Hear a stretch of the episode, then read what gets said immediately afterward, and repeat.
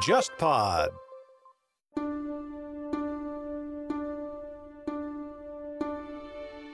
你好，忽左忽右终于推出了新一批的节目周边，这次给你带来的是一盒咖啡组合装，包含了五款由我精心挑选、风格各异的挂耳咖啡。每一款的主题都契合忽左忽右的一个栏目系列，包括谍海译文、古典历史、漫长的十九世纪、未来都市与体育政治。我个人非常喜欢这次的设计，也希望你能消费这款商品，以此支持忽左忽右这档节目。购买方式是搜索微信公众号“忽左忽右 Left Right”，在微信的对话页面回复“咖啡”两个字，即可收到购买链接。对了，我们在这次发售的咖啡礼盒里面藏了一份附赠的小彩蛋，等着你去发现。话不多说，赶快开始今天的节目吧。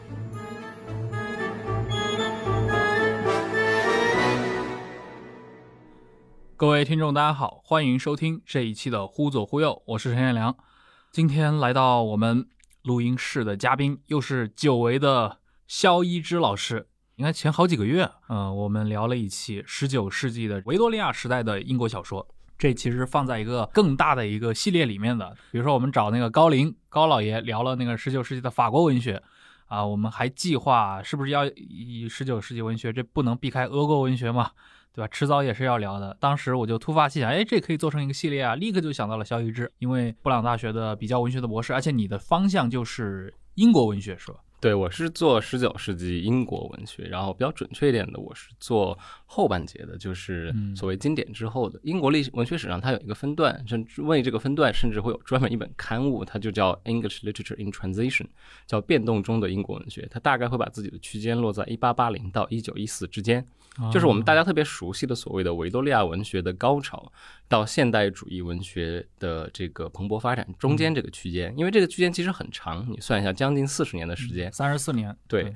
呃，这在这个三十多年、将近四十年的时间里头，英国文学有很多蓬勃发展的各种各样可能的形态，嗯，然后是这些可能的这种充满了可能性的这些变动，它最后从这个古典的经典的维多利亚时代，这个像艾略特这样的特别经典的被。称之为最后一个维多利亚人的这样一个写作模式，到 Virginia Woolf 到呃乔伊斯这样的这种我们会比较熟悉的、充满了实验性的现代写作之间，嗯，所以我的研究基本上更大的也是在这个层面里头运作，就是想回答那个终极的问题，就是怎么来的现代派这个东西到底是怎么从维多利亚的这样的一些严肃认真的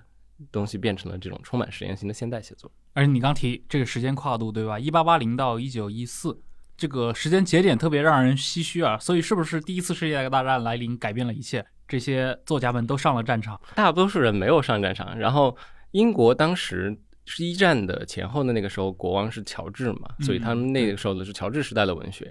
然后他们那帮有一帮诗人。呃，后来被艾略特批评为叫 bloodless Georgians，就说没有血色的这些乔治时代的诗，说他们写的诗歌非常呆板，没有生气。艾略特是这么批评他们的。但是这个事情非常讽刺的是，这些诗人大多数最后都去上了战场，死在了一战的前线。你要说他们没有血气，好像也不对。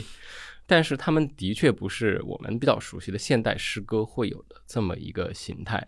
呃，但一战这个事件的确，我们这个区分点是来自于可能思想史上一个大的变化。不是直接的因为作者的死亡，而是说某一种世界观好像崩塌了。刚才你提到法国文学，其实法国文学十九世纪末到二十世纪初也有一个类似的时段，就是法国人自己把它在历史时段上，他们就把它叫做美好时代，嗯，Belle Époque。在这个时代当中，呃，英国也有十九世纪末也有这么一段类似的瞬间，就是大家都觉得这个世界是在朝前进步的。我们都有种种的这些科技发明，把这个世界变得越来越好。对，然后我们朝和平的方向发展，然后觉得我们人类要大同了。你知道，就是在这么一个人类进步的幻境之下，突然到了一九一四年，莫名其妙打一仗，然后所有的欧洲理想都打没了。对，这方面其实非常推荐那个经典的非虚构作品啊，这芭芭拉塔奇曼写的《骄傲之塔》，它其实讲的就是一战之前维多利亚时代一直到一战当中这三十年的就是美好的时代。这个美好的时代也是。你包括像温斯顿·丘吉尔，他是成长于这个时代的嘛？呃，我还印象很深，就是看那个《王冠》，美国人拍的，美国人拍的，对，美国人拍的这个英国的王室历史，《王冠》的第一季里面，这个伊丽莎白二世登基的时候，丘吉尔也是在那儿酝酿了很久，最后写了一篇他的这个致辞。啊，我还印象特别深，在他在那说什么，我年轻的时候有幸经历过这个威武庄严的维多利亚时代，现在他怀着怎样的期待来迎来一位新的女王？就是你感觉那会儿都已经五十年代了，对吧？对对对可能维多利亚时代已经结束五十多年了，但是他们对他的一个怀念，可能就是全方位的，对吧？政治、历史，或者说在一些文学的，大家都会去把它镶上一层金色的外衣。嗯，对，肯定嗯回忆永远看起来是最美的这种东西嘛。其实要对美好的时代最好的怀念，这个恐怕还真不是英国人写的，就普鲁斯特嘛，嗯，《追忆似水年华》对。对美好时代最好最好的怀念来自于法国人。对嗯而且上次啊，咱们那个聊到这个十九世纪的英国小说，后来也有听众啊在底下留言说，哎，你们聊了十九世纪的英国小说，从这个你看狄更斯、艾略特，你们都聊到了，居然不聊哈代，对吧？然后后来想，哎，好像真的是把哈代给漏了。这个肖老师，对我先来那个解释一下，这个锅是我的啊，因为我当时跟陈彦良商量我们聊的时候，大概会有一个提纲，我就明确说了，我用了一个我平时自己使用的这个区分嘛，我把时间划到了一八八零，所以我会觉得在这个时间线上，哈代还没有成为最有影响力的人，他得到一八八零之后的这个时间段里头，你才会去聊哈代，才会去聊王尔德，你才会去对去聊 H. Wells 这些人嘛。啊，但我可以简单的说一下哈代。哈代是我最近正好在写一篇论文的这么一位作家，但我在写哈代，可能一个大家不太听说过的那么一个小说叫《Two on the Tower》塔上的两个人。这个故事反正是个爱情故事嘛，反正哈代嘛，所以肯定是个悲剧爱情故事。但是它的设定非常好玩儿。呃，这两个人，一个是一个出身高贵的贵族女性，她有一个庄园，然后另外一个人是什么呢？是一个天文物理学家。然后这个人他去找这个贵妇人，他们庄园上有个高塔，就他其实就想借你塔，我要弄一个天文观象台嘛。然后他就去了，然后反正就一来两二去的两个人就互生爱慕，然后爱情故事是这么展开的。但是中间有一个非常有意思的瞬间是什么呢？这个天文学家带着这位贵妇，她上那个塔上去看星星，非常浪漫的这么一个夜晚，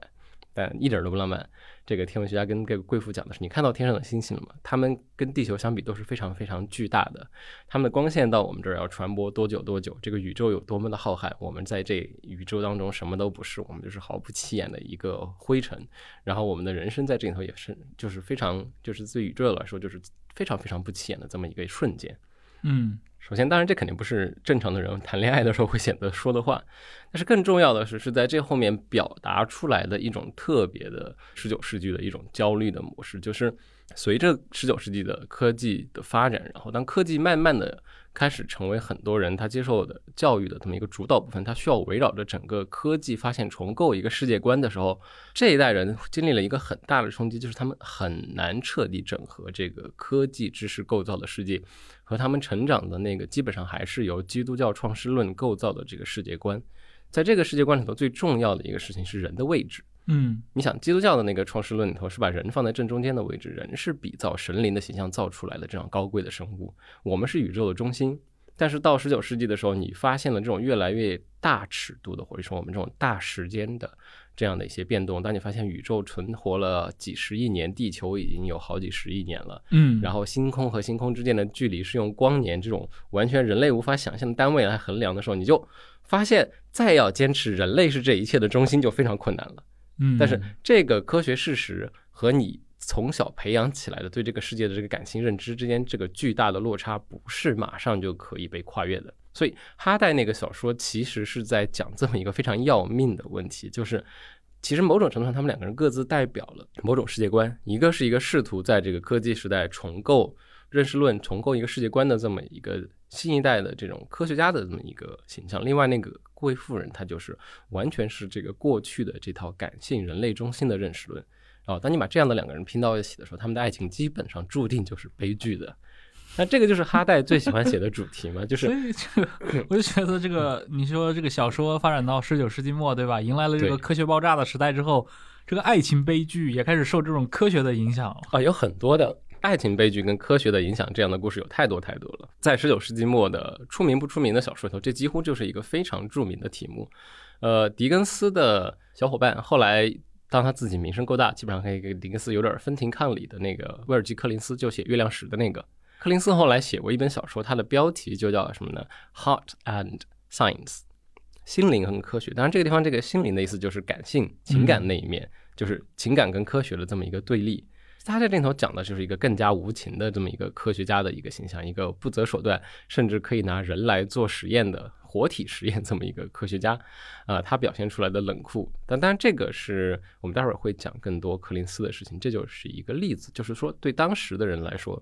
科学带来的，嗯，不仅仅就是一个所谓的认知上的一个更新，或者说，我觉得在任何时代。大的这种科技进步带来的，从来都不是一个简单的一个认知的更新，它会带来一系列的这样的情感问题。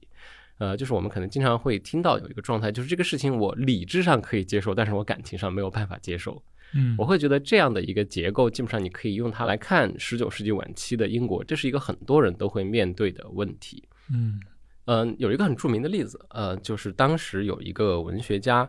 叫 Edmund Goss。呃，高斯，然后高斯他爸爸是个科学家，但他爸爸同时是一个传统的那种基督教神论下面运作的一个科学家，呃，包括其实牛顿、达尔文他们都是这样的一个路数下面的人，就是他们要做的这一切，意思，呃，说到底是为了通过探查自然规律，从而推导到上帝的法则，嗯，这个叫自然神论，嗯，是很长一段时间内科学的一个基本模式。然后他爸因为面对了越来越多的化石证据。就是那时候恐龙挖出来的嘛，然后地质学的发展让大家越来越意识到，这个世界不是像圣经说的那样，上帝创造出来这个世界，可能就比如说像中世纪神学家算出来的，公元前对公元前四零零四年，四零零四年就这么就这么几千年的时间，你没有办法跟发现地球的历史要古老得多，要古老得多，就是不管用什么算法，地球的历史都跟这个不是一个量级的，地球历史的量级那个时候算出来到十九世纪末。呃，我想卢瑟福他们算出来那个量级，反正已经是你知道，至少是百万年这样的这种量级上了，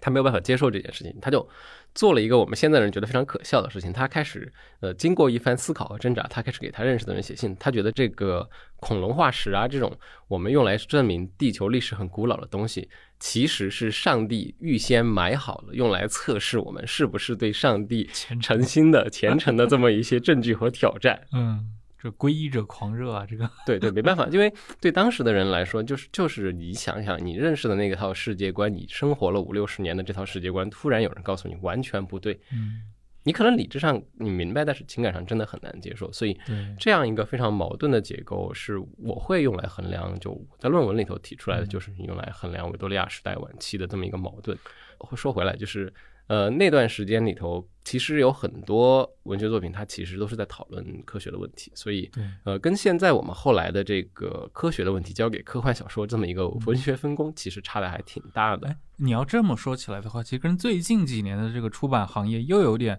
在呼应那个年代了。你看最近像石黑英雄也好，包括像那个麦克尤恩也好，对吧？主流作家们都也开始接触，当然他们可能是以 AI 呀，或者一些人工智能，对。就是严肃文学重新接管了这个科学话题或者科幻话题，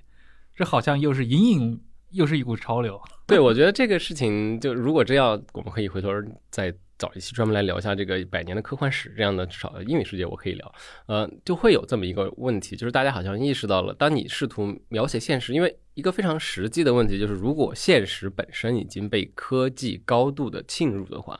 你写这种科技问题，就写现实，就是同一个东西嘛。你当你要切实的、真正的想写现实真实的状态的话，你就不可能回避写这种科技的问题。对，那种基本上什么非常纤细的人类心灵的描绘，把它视为纯文学的唯一形式，我这是现代主义留下来的一个认知的一个误区。就是它基本上是是由现代派审美和现代派审美塑造的那世纪中叶的那一派学者所确定的这么一个形式，它未见得就是唯一真正的历史形式，我是这么觉得的。嗯，而且如果我们回到十九世纪的这个小说，它的题材里面来，我们可以看到有大量的这些，即使我们从一些元素上可能就能确定它的一年代，比如说你刚提到的那个哈代的那篇小说里面，对吧？天文学家，然后又在什么那个高楼上。塔顶上去谈恋爱，这可能是个天文台，这个特别有那种就是十九世纪、二十世纪之交的这种质感，一定要跟一个天文台挂钩。我想那个康拉德那个。间谍里面也是，他讲一个无政府主义者，对吧？恐怖分子，对对对对，是不是阴谋去炸毁天文台？那个故事很棒的，就是首先是真的有这么一个事情，就是非常无厘头的一个事情，就是格林尼治天文台发生了一起爆炸案。爆炸案，嗯，康拉德那个小说也是，呃，一八九几年、一九零几年那个时间段嘛，因为那段时间大家可能都知道，就是那个时候国际旅行跟现在不太一样。英国那个时候基本上也不要护照，也不要签证，你谁都可以去，嗯，它就成了一个欧洲的避难港嘛，因为它是一个超级自由的一个国家，他会觉得我是作为一个自由主义国家，这种专制的形态，护照什么的，这什么东西我们不要。所以你像孙文也也对对去伦敦，对对对，像卡马同志对吧？然后像最著名的那波呢，当然是巴库宁他们嘛，俄国的啊无政府主义者，他们在伦敦集成了一个很大的势力。当然，英国警察也不是说不知道他们在，英国警察其实一直也盯着他们，嗯对他们的要求，反正就是你们回俄国闹事儿，我们是不管的，但是你们不能在我们这儿闹事。嗯对然后就是在这样一个历史的这么一个非常敏感的这么一个时刻，突然格林尼治天文台出了这么一个事情，这个事情就启发了康拉德，然后康拉德就觉得他很有意思，他就想要他拿他来写一个小说，嗯呃，但是他这个小说的立意其实就非常的棒，他不仅仅就是简单的在写当时所谓的无政府主义者，有点像当时十九世纪版的反恐风波这样的这么一个小说对，，因为十九世纪末应该是无政府主义在欧洲，包括在美国都掀起了大量的这种刺杀活动。所以这个话题当时大家都非常喜欢写，呃，但康拉德选择在其中给他制造一个非常有寓意的事情，就是他看到这个格林尼治天文台爆炸，嗯他就把它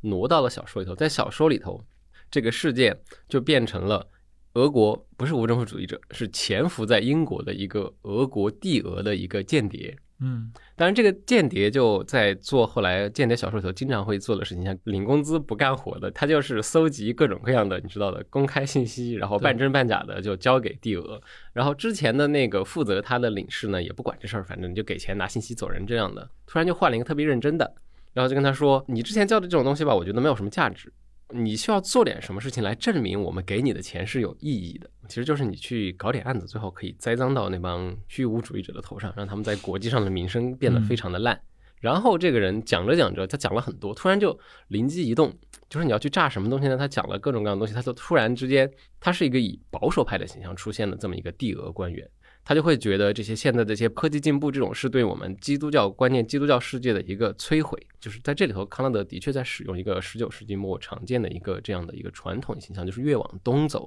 这个世界越保守、越传统、越过去嘛。所以这个俄国人是看不惯科技进步这么一个形象。嗯他就安排这个他们的间谍说，你要不然这样，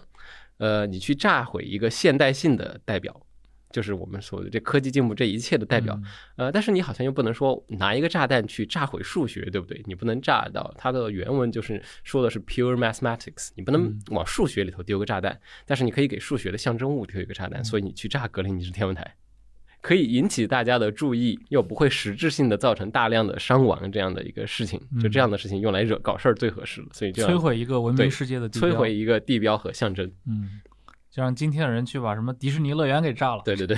向所有的儿童们宣战。对对对对，所以当然这个人，因为像我们刚才介绍，他本来其实就不是真正的在做这样的一个工作嘛。嗯这个小说最后就变成了就是一个混日子领工资的这么一个人，被逼要真的去采取行动，做了种种笨拙的事情，引发了种种种种的笨拙的事情，最后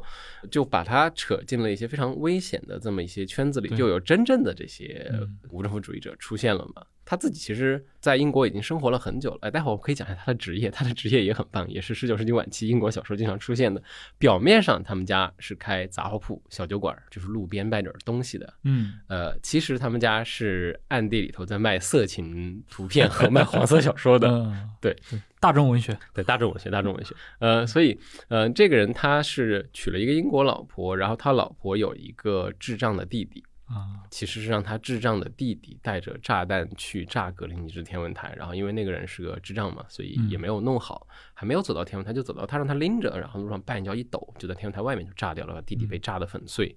然后最后找到他，也是因为他弟弟因为是个智障，所以他老婆非常怕他弟弟走丢了，在他的衣服里头就缝了这种布片儿，写着他们家的地址和名字。如果有人找到这个人，带他回家，这样一张布条。警察找到这个布条，就找到了他。嗯，然后又因为另外的一个无政府主义者跑进来，反正最后忽悠了他老婆。最后这个结果就是 这个人莫名其妙的还发生了凶杀案，还被杀掉了。反正就是一个很康拉德式的故事，主人公都是这种被迫扔进了一个他要做选择的这么一个大事件当中，但是他们都是一些本质上不坏又笨拙的人，在这个大事件的撕扯当中被扯碎的这么一个故事。嗯，其实这个整个的利益还是比较对文学性的，你可以说它肯定就是一个，你可以看到整个这样的一个故事的，还是一个非常严肃的一个文学的这么一个视角，在讨论人这种生物被陷入这种种种困境之后，它跟我们想象的那种可能十九世纪末那种英国早期犯罪小说的这个质感，好像还是有那么对对要差很多，但但那个可以讲分野的问题，取决于还是说你，比如说你去找康拉德这样的作家，他他他写的再烂，他也比 对吧，比大众文学写的要好很多，所以会有这样的问题。那还可以给举一个大家想不到的例子，王尔德，嗯王尔德也写过很多和无政府主义者有关的东西，但是这这些东西到了王尔德的地方，通通是当笑料来写的。啊王尔德写过有一个中短篇叫《Lord Arthur Saville's Crime》，就是这个 Arthur Savile 是一个人，就是这个人的罪孽。故事的整个的立意其实就是那种抖机灵的一个点，嗯就是这个人被去那种社交聚会上，十九世纪末的伪著名伪科学故事，那个时候流行看手相，看手相这件事情终于流行到了西欧了。然后他被人看了个手相，就看手相的这个人就跟他说：“哎呀，不得了，你最后一定是要成为一个罪犯的。”他就焦虑了，然后他就觉得我的人生怎么可以这样？然后因为这些焦虑，他就开始做种种种种决定。最后他反正莫名其妙就觉得我一定要去杀一些人，然后他就其中的有一个设定就是，他就想去把谁弄死呢？就想到，哎，不是把我们家比如说这种有钱的亲戚都弄死，这样反正我还能继承点财产什么的。然后他就想去把他的叔叔炸死。嗯其中的一个弄死的方法之一就是什么呢？去找到了在伦敦的俄国的无政府主义者，定做了一个定时炸弹，就是把那个炸弹藏在那种准点报时的布谷鸟时钟里头，然后就准点布谷鸟一出来咕咕，然后就嘣就炸掉了。结果最后这个炸弹并没有爆炸，就变成了一个笑话。然后就是出来之后变得像好像喷了一场大烟火。然后他们家的写信就说：“你给我送了一个 surprise present，就原来是送一个恶搞惊喜，我还以为你为什么送我一个这么奇怪的廉价礼物。”所以同样的这个无政府主义情节的这么一个故事，你看到了王尔德的手里就会变成一个笑料，就是这样的一个笨拙情节。我插一句啊，因为刚刚我们提到好多个这种作者们，这些作家其实他生活在他那个时代，他也受到当时时代的这些思潮的影响嘛。很明显，就是因为当时十九世纪末，尤其是十九世纪八十年代以后，它随着这个全球化、无政府主义，它有一个全球大串联的这么一个感觉啊。英国就是当时国际无政府主义和活动的大核心啊，他们的国际联会就是在那儿开的。是呀，你看这些俄国的这些无政府主义的思想家们流亡英国，包括他们在全球各地策划刺杀，对什么什么这总统啊，是那个茜茜公主，对对对对对。最著名的，就是这些小说家受到他们的这个影响。我想知道当时的中国，就晚清有受到这部分思潮的影响，在文学上吗？呃，这块儿我不是特别熟啊，就晚清小说那块儿，因为我其实大多数时候都在看科学小说，就是我看到的科学小说里头，无政府主义这个名词我还没有看到，当时肯定有人写过，就比如说你要真的去看梁启超，他们肯定写过这样问题讨论，但是就是说。在中国嘛，就换个名字嘛，革命党。那你要换革命党，那这就多了，对不对？革命党这样的一个形象，就晚清的科学小说里头就有这种什么革命党出走海外的故事。而且革命党干的事儿跟我们看到那个书里面那些无政府主义者干的事儿很像，搞暗杀。搞暗杀，恐然后怖活动对啊，背个炸弹。当时什么黄花岗起义最出名的那个什么吴越还是那个烈士，不就是说背着一筐炸弹上街的这样的一个嗯现象吗？对，所以在当时的英国来说，他们小说家你自己生活在这样的一个时代，你只要对描绘真实这件事情有任何的兴趣，你自然就是不可避免的会让这些东西成为你材料的一部分。但是像刚才举的这两个例子，康拉德跟沃尔德，你就可以看到最后这个材料是用什么样的形象呈现出来的，还是有一个非常个人化的这样的一个选择。对，然后前几年那个在北美嘛，发生那么多骚乱事件，对吧？里面也有像安纳奇主义，当时就我当时看，哎，怎么又出来一个新名词？就看了半天，就无政府主义嘛，干嘛不直接讲呢？翻译永远是个谜，就是对当时的那些人来说，科学哦，不是我刚才说的无政府主义，除了这一点以外，还有很多他们是可能会要写的这种东西。就是嗯那个时代，虽然我们一开始说像一个美好时代，大家都在觉得这个世界是在往更好的方向发展，其实那个时代也有很多自己的焦虑。嗯除了像这个我们刚刚说的科技进步带来的这种大的世界观的认知焦虑也好，那个时候代的流行小说里头，其实最喜欢写的有一个著名的焦虑是什么呢？也是在现在这个世界你来看，就会觉得啊，跟我们这会儿又对上了这么一个故事，就是一个对外来者的焦虑。尤其对当时的英国来说，它作为帝国的核心，时时刻刻有一种来自对帝国边缘的入侵的这么一个警惕跟焦虑。然后当时的英国，这是一个可能现在大家会意识不到的事情。当时的英国跟德国关系非常非常的好，因为是表亲国家嘛，真的就是表亲。然后维多利亚的女儿嫁给了德皇嘛，德皇威廉一世，然后生了威廉二世，就是打一战那个威廉二世是维多利亚的外孙嘛，所以是一战的一大冲击之一，就是亲戚站到了对立面。嗯，但是那个时候已经有人就觉得。你们这么和平共处的这样幻境是不对的，我一定要打破你们这样的一个幻境。当然，这这么想的人一般都是军队出身的，就有这么一个军队的工程师写了一个小说，叫《多尔金之战》（The Battle of Dorking）。Dorking 就是英国东南海岸的一个港口城市嘛。就是大概这个故事作为一个小说而言，就情节非常简单，就是突然之间英国被德国闪击了，突然德国的这个舰队啊，其实德国也没啥海军，就是那个商船舰队。突然之间就是闪击英国，然后把德国的陆军投送到了英国。因为这个小说是一八七一年出的，背景其实就是七零年的普法战争。因为当时普鲁士的那个陆军实力突然之间成为欧洲头号陆军强国嘛，他们就有这样的一个担心，然后就是开始就发这么警告，然后就是德国陆军突然登陆英国，然后瞬间摧枯拉朽的就把腐朽的英国军队干掉了，就会变成一个我们很熟悉的叫割地赔款这么一个故事，然后大英帝国从此就崩溃了，在这个世界上再也没有大英帝国了。这个小说对当时的人造成的影响到了什么地步呢？当时的首相格兰斯通。格兰斯通要亲自站出来，在报纸上写文章抨击这个小说所倡导的这种恐怖言论，就是这个小说是在耸人听闻，他是在把我们两个友好国家的关系描绘得非常的丑恶，这样的过分的焦虑是没有任何意义的。但是这个小说大型的走红，我要是没记错的话，它是很快就卖掉了几万册。你想，维多利亚时代。就不光说维多利亚时代，我们现在一小说一个时代一个小说能卖，对，一年之内卖七八万册也是很值得称道的一件事，绝对的畅销书。对，所以，呃，一下卖掉好几万册，然后就可以明显的感觉，就是当时的人这样的一些想法，它是有很大的这么一个受众的基础的。嗯，然后这个对于来自入侵的焦虑呢，它往下就引发了很多这种模仿的小说，然后就是在这个模仿当中呢，我们会找到最著名的那篇小说。就是威尔斯的世界大战，嗯，威尔斯的世界大战其实就是这一系列模仿这个多尔金之战的小说当中，在某种意义上，它才是最成功的那本。因为，但但那本应该是很久以后了吧？其实也没有那么久。就我我最喜欢给大家讲 H. Wells，就是呃，奥威尔有一个非常著名的比喻，就是维多利亚晚期这种一片黑暗的文学图景当中，突然有一颗彗星。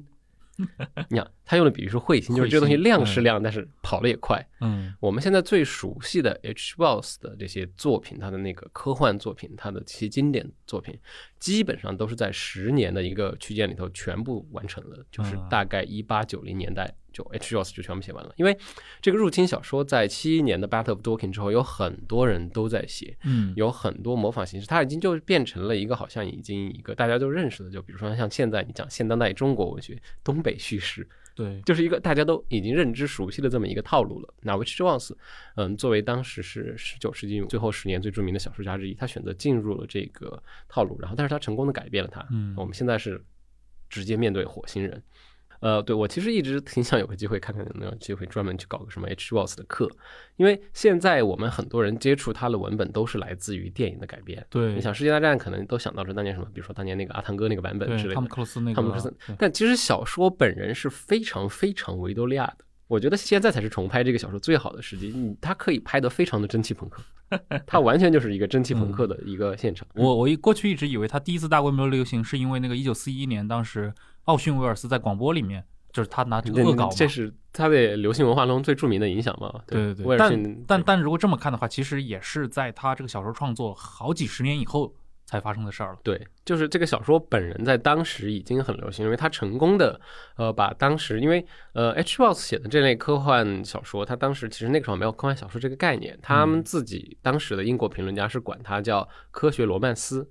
就是呃，romance 或者罗曼斯这个文体，它是来自于中世纪的骑士传说，就有点像我们的那个武侠那种任侠的骑士传说。然后它本身就充满了各种超自然的、不真实的这么一个情景。对当时的人来说，威尔士的这个写作给他们的认知就是这样的：这是一种天马行空的这个想象力。科学只是说他可能选择了这个东西作为他的一个合法性的一个载体，嗯，但是并不是真的指望在里头看到多少的科学知识。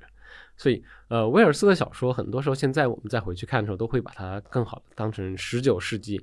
末期的时候，英国社会的种种结构和焦虑的投射来看，你会发现很多有意思的东西。就比如说更著名的时间机器，因为太著名了，大家都能看到，它其实就是一个阶级社会的隐喻嘛。嗯所以像这样的入侵焦虑，就会有像威尔斯后来把它写成一个科幻小说。但是这个入侵焦虑里头最著名的那个文本，恐怕是大家没有想到的那个，是德古拉。啊，一八九七年的德古拉。我们刚刚说了，就是这个外来入侵者嘛，他可能是比如说来自各种边缘帝国的边缘，嗯但是他也可能是来自于时间的这么一个交替，就是过去向现代发起了战争。嗯就很巧，就是在十九世纪晚期的时候，就有很多人来写这个种种古老在当代复活的故事。嗯嗯，你会觉得很好玩，对不对？因为这个是我在博士论文一开篇我就给自己提了这么一个假设，就是在这个科技越发进步的这么年代，因为你现在回去看科技史，你会发现十九世纪晚期是一个非常神奇的年代，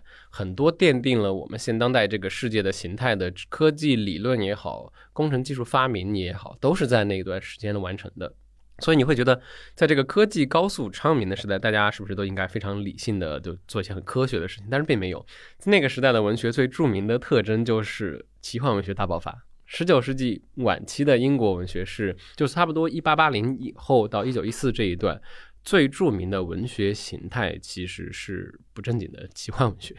有一个奇幻的大爆发，当然这个是广义上的奇幻，就不光是我们现在说的《指环王》这种嗯非常标准的奇幻写作，就是这种超自然的、脱离现实的种种超超自然写作，在那个时候都是呈现大爆发的这么一个形态。所以你是在这样的一个框架里头找到德古拉的。德古拉也是一个非常好玩的东西，就是呃，为什么说我刚刚说回到我们刚才这个侵入侵的这个故事？因为你想一下德古拉的这个小说，它写的是什么？它的核心问题是一个东欧的老妖怪想要占领英国，他就是想要入侵英国，把自己的黑暗势力在伦敦的正中心扎下根来，慢慢的统治这一切嘛，对吧？所以这个很明显的跟 H. Wells 还有像 Battle of Dawkins 都是在回应或者说在利用同样的这种文化层面的焦虑，而且这一类文本你可以找到很多很多，不光是德古拉，就甚至说同一年德古拉出版的那一年，同样的题材最畅销的这个所谓的入侵情节的这个小说，甚至都还不是德古拉，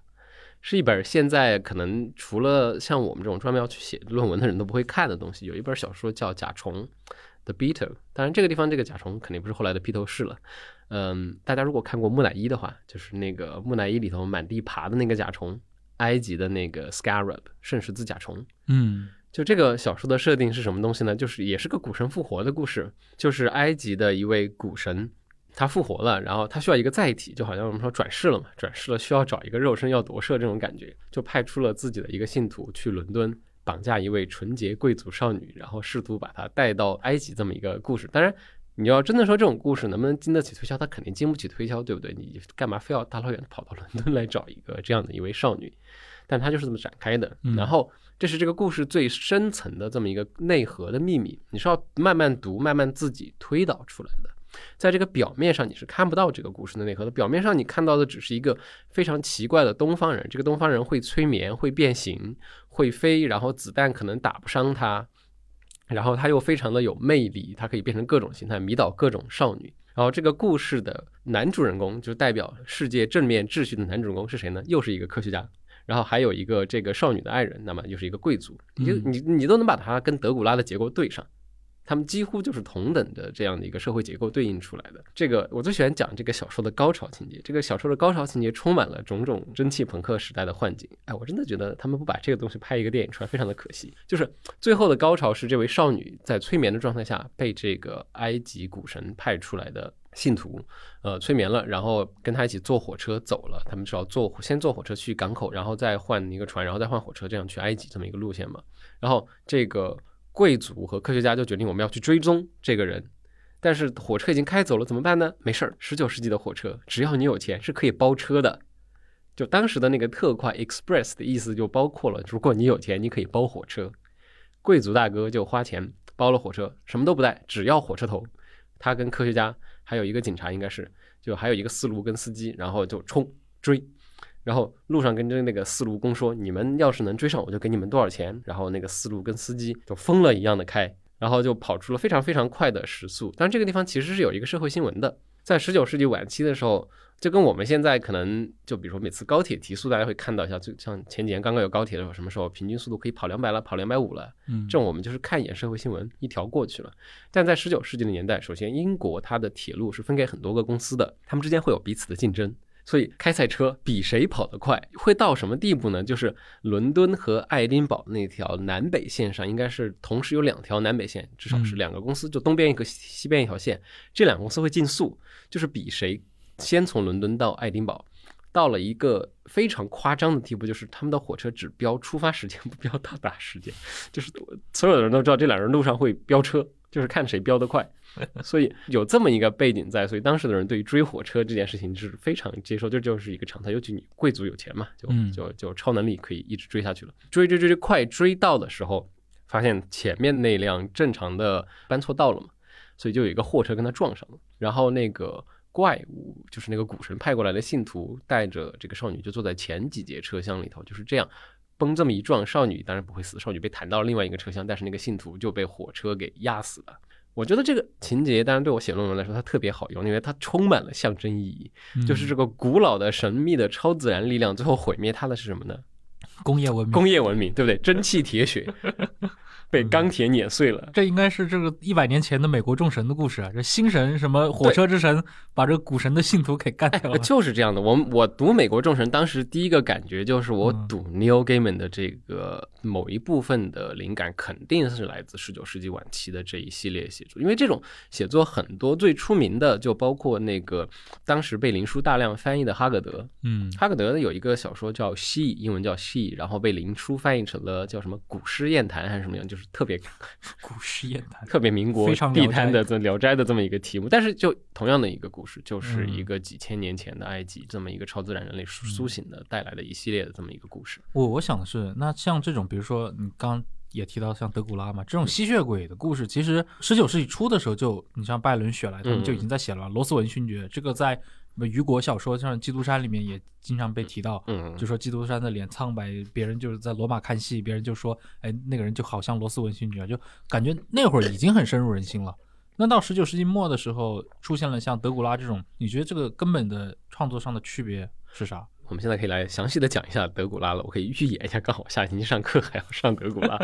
是这样的一个故事。就你刚刚在讲的是所谓的吸血鬼文学，它有一个非常著名的脉络嘛。这个故事可以往前推很久，就推到你刚才说的十八世纪晚期雪莱拜伦。但这个故事具体它其实是这样的，因为它我们要讲一个非常神奇的夜晚，就是雪莱拜伦，雪莱他老婆玛丽雪莱，对，还有永远跟着那个。拜伦或者雪莱一起的，还有一个跟班，一个意大利的医生帕利多瑞。嗯，然后这帮人就是他们不是在湖边度假嘛，因为就天气不好出不了门，就大家决定在那个晚上聊天，大家开始编故事，围炉夜话。对，围炉夜话。放在今天，他们应该做个播客。对，这就是在讲，对对对，就很播客的一个现场。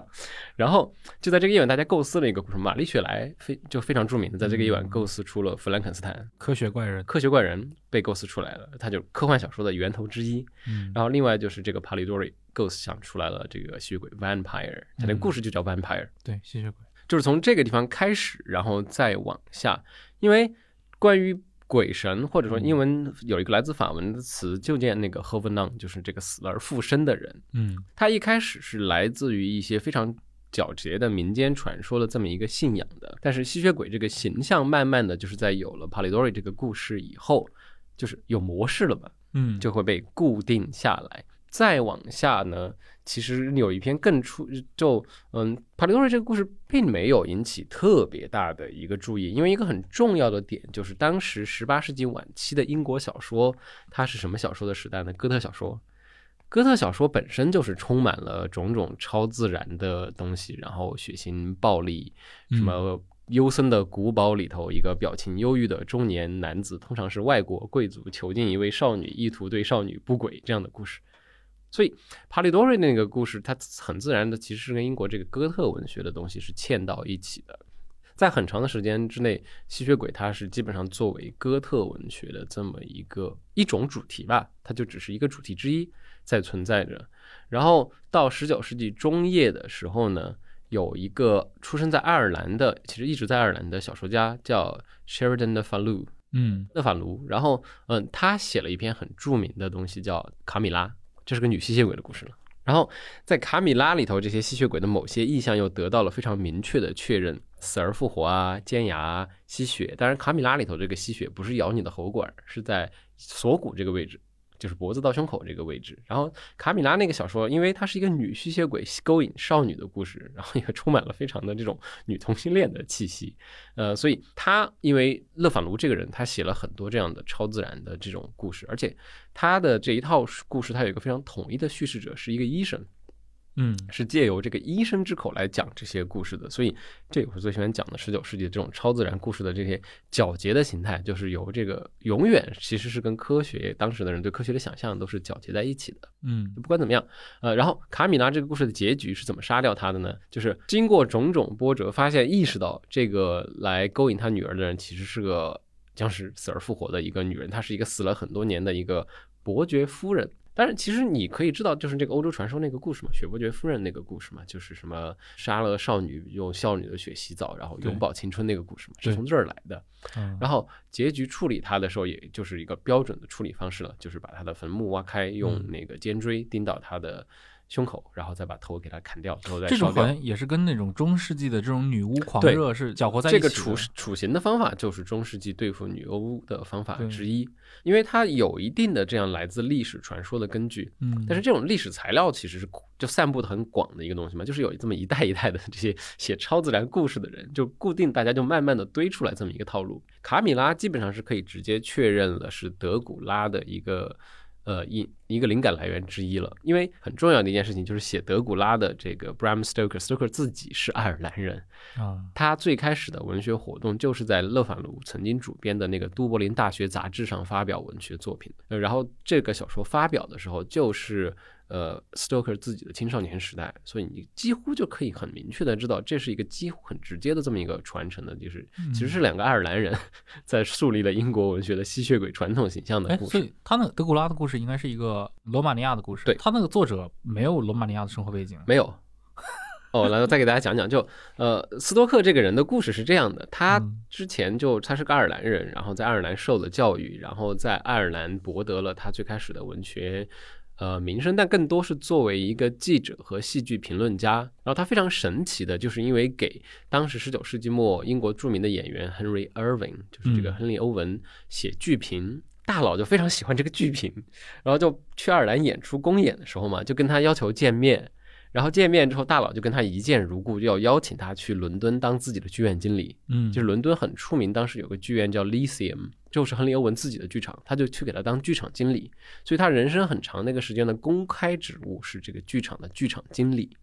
然后他是在英国的时候，是在图书馆里头就消磨时间，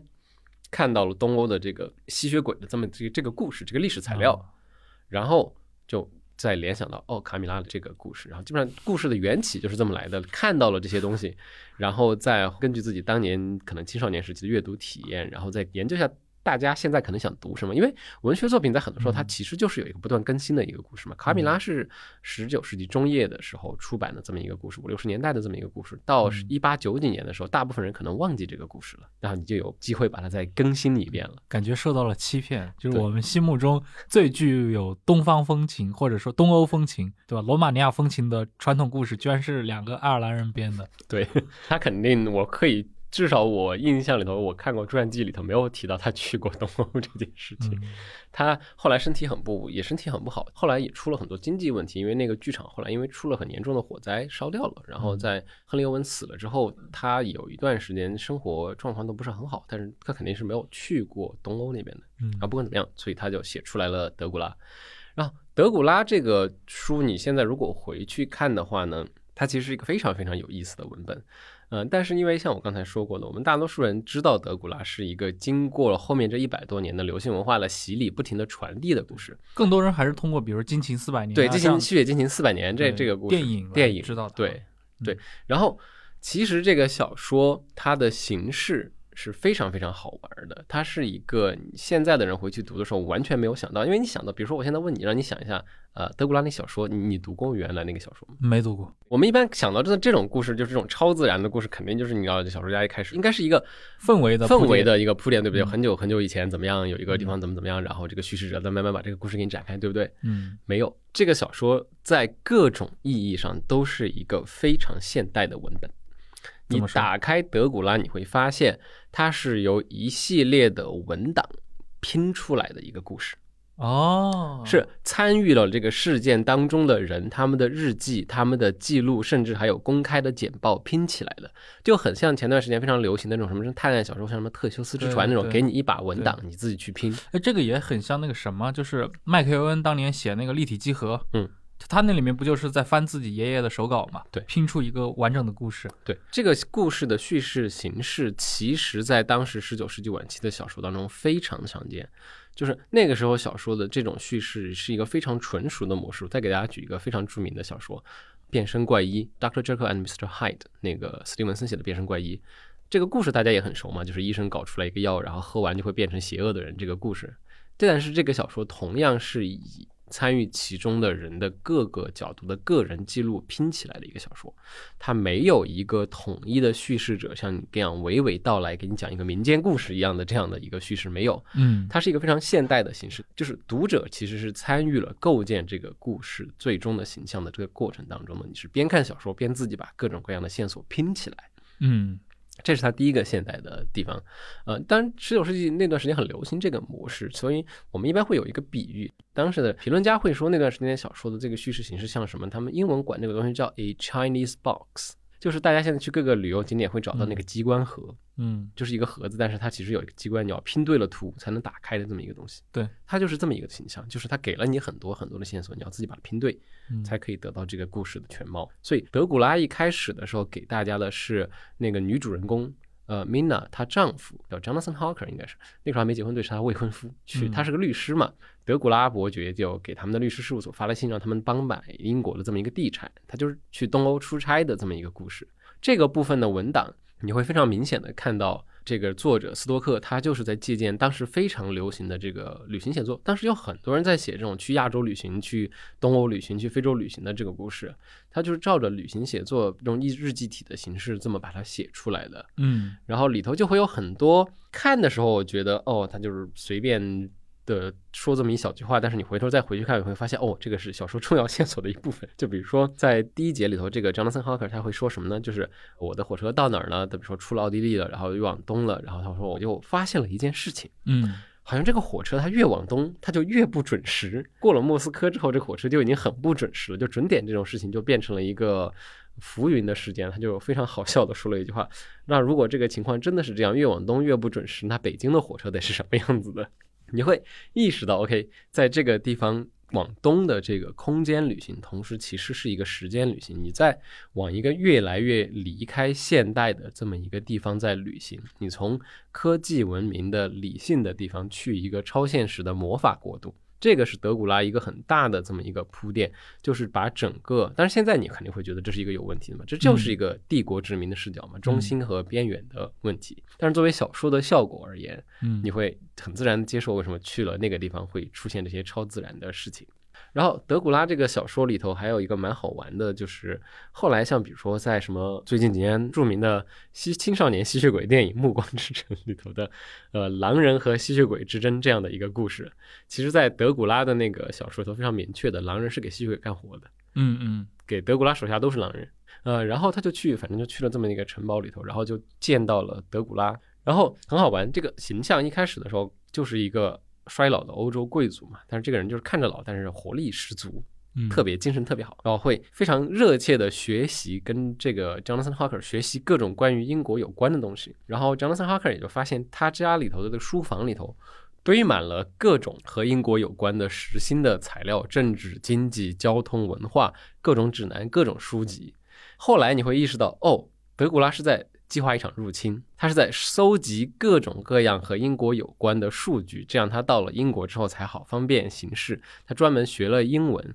他让 Jonathan Harker 过来留他一个月，主要的一个原因就是他想跟他练口语，就是见面的时候他会知道这个人说德古拉这个人说话的词啊什么的都是很对的，语法是很对，但就是说话调调很奇怪。然后等到德古拉再在伦敦出现的时候，呃，那次的记录你会发现德古拉的英文已经变得很好了，他只剩下淡淡的欧洲口音了。所以这个情节你仔细想想就很好玩儿。呃，因为德古拉在做一件非常现代的事情，信息搜集嘛。对就现代化，甚至这位大哥在搞大数据啊，他是在把各种各样的数据搜罗到一起，拼出一个英国的全图，这样方便我去准确的入侵你们。而且他用的那些材料嗯。都是真实存在的伦敦的各种各样的旅行指南，因为当时十九世纪已经有很出名的这种旅行指南，最出名的那个叫 Bideker's Guide，还有一个很出名的火车时刻表叫布莱德肖 Bradshaw's 呃 Railway Guide。所以这个主人公之一 Jonathan Harker 第一次走进书房的时候，看到德古拉在读什么，就在读这个 Bradshaw Railway Guide，他是在背火车时刻表，嗯，就是他要准确的知道这个地步。但这个感觉会削弱他的恐怖感。这是一个要努力学习现代知识、融入现代社会的古老你想，你能想象一个僵尸在 读这什么阅读什么上海地铁地图，就很难相信。不是感觉像香港人拍的片儿。是，对，就这个小说，所以在这个层面上呢，它虽然是在讲这种超现实的事情嘛，但它它真的其实非常现代。然后发现德古拉的行踪的秘密靠的是什么呢？不是电影里头写的那个像范海辛那群男人如何非常敏锐的得出了这种推断，没有。最后的一切是因为 Jonathan 当时的未婚妻，后来的妻子 Mina，、嗯就是后来那个被德古拉咬了，差点变成僵尸那个女的，她受过秘书的训练。她本来是说，她结婚之后，她丈夫自己做职业律师，她可以给她丈夫当秘书。她在整理所有大家相关的这些情线索的时候，就是日记、简报，然后大家的调查记录。是他把这些人的零散的东西打字汇总之后，发现了德古拉的行踪的秘密。因为要摧毁德古拉，很重要的一个事情就是你光杀他不行，你首先要确定它没有藏身之地，要把它运到英国来的那些土壤都毁掉，因为它是要躺在他们家墓室里头的土里头才能够恢复嘛。嗯，所以先要把这些土都要给它净化掉，然后要通过各种交通线索和货物到港的单子里头，也是个大数据的故事，搜索出来才能把它们摧毁掉。然后最后德古拉的行踪的推算也是依靠 Mina 来推算的。然后当然也有超自然的成分，就是这个 Mina 她被德古拉咬过之后，他们俩之间当时其实是有心灵感应的。嗯啊，心灵感应在十九世纪晚期也是一个非常流行的这么一个话题，大家正儿八经在研究的东西。感感觉是各种伪科学横行的年代。哦，你真的要我反正就是专门研究伪科学的，我那个论文里全都是伪科学。对，呃，所以他最后他们就是依靠，等于就是 Mina，他就是当了一个人形雷达，嗯，就是最后他们去冒险的时候，为什么必须要带上这个女性？就因为她是个人形雷达，德古拉会一直不停的想要入侵他的思想，然后他们就凭他来感知德古拉到底到到了哪儿，他们的路线有没有选对。然后最后用类似的仪式，在这个范海辛博士的带领下，用刚才说的卡米拉里头类似的仪式，把德古拉给处理掉。在这个小说里头，就树立了像我们刚才说的，他继承了一些，他也树立了一些新的，就是比如说他把这个吸血鬼和狼人放到了一起，然后还有很多吸血鬼的行事准则。就前几年，呃，德托罗拍那个《血族》的电视剧的时候，他同样还是在遵守这些守则。就比如说吸血鬼不能过河这件事情，然后还有说吸血鬼去一个人的家里，他不能自己进去，他没有办法闯入，必须要家里有一个人来邀请他。这样的吸血鬼行事准则在德古拉里头全部都已经写出来了，所以他在流行文化当中的这个影响当然是非常非常大一个重要的原因，就是他提供了一套基本完整的形象，后面的人就可以直接在它上面你再改写再用就可以了。嗯，对，而且它是一八九七年出版，嗯，应该很快就成为了非常畅销的。当年输给了 The Beatles，但是过两年就卖得很好。因为因为我发现他那个电影改编是非常早的嘛，二二年，现在其实前段前几年 B 站还能看那个诺斯菲拉图，对 Nosferatu 那个是对，他就是直接对于德古拉的一个，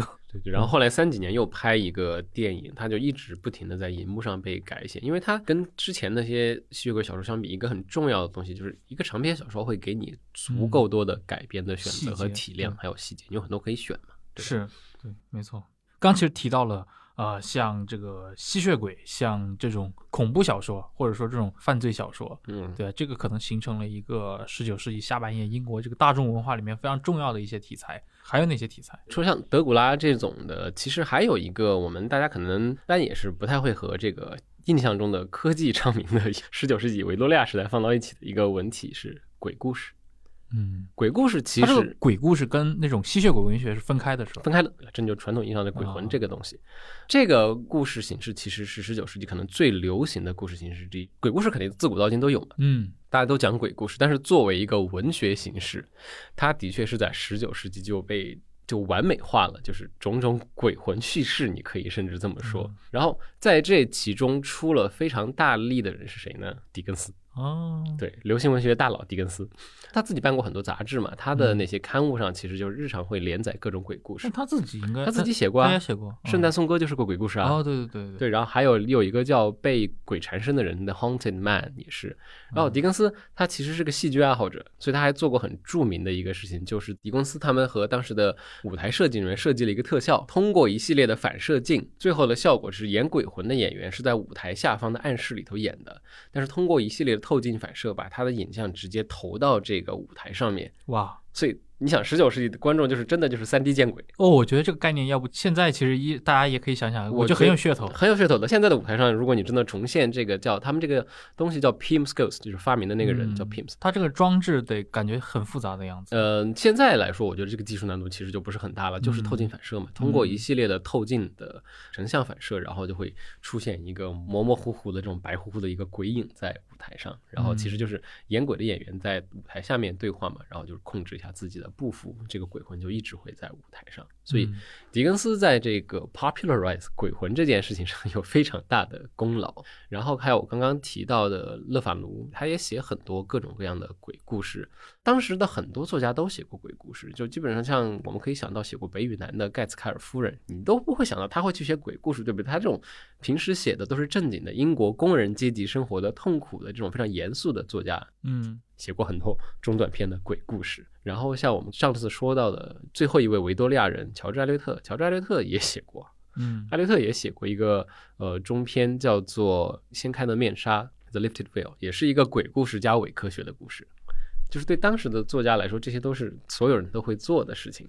呃，然后，但是这个鬼故事本身后来又发生了一个非常好玩的变化，嗯就是我们刚才说的这个心灵感应 （telepathy）。就当时心灵感应这个事情被搞出来了以后呢，就有很多人严肃的这种心理学家呀、他们都去物理学家都去研究这个事情，讨论这个事情。当然，文学家们也不会放过嘛，有有人甚至还用这个噱头写过一个小说。我一直觉得这个小说跟之前的那个《你的名字》那个电影非常的像，就是有两个人自小就心灵感应，从小就看到了另外一个人的思想，就在阅读对方的思想，然后长大成人之后，两个人终于碰到了一起，呃，然后最后经历波折。喜结连理这么一个故事，这是不是很像？嗯对呃，不管怎么样，就是这些东西他们都会被当时的作家设计，然后但是他们就确立了一个一个我们现在就是提到鬼故事都会很确定的，就英文的评论家会把它叫做有目的的鬼，嗯就这个鬼现身，他是为了点什么事情？这个形象你甚至可以一直追到哈姆雷特里头去，哈姆雷特的父亲，嗯他就他不会莫名其妙的一个鬼要打破这个世界的界限现身，对不对？嗯这种叫有目的的鬼。呃，但是在到了一八八几年开始，这个鬼的形象会慢慢的发生一个变化。嗯一个很重要的原因是来自于什么呢？当时的科学家们真的对这个超自然现象是非常有兴趣的，他们成立了一个协会叫 SPR。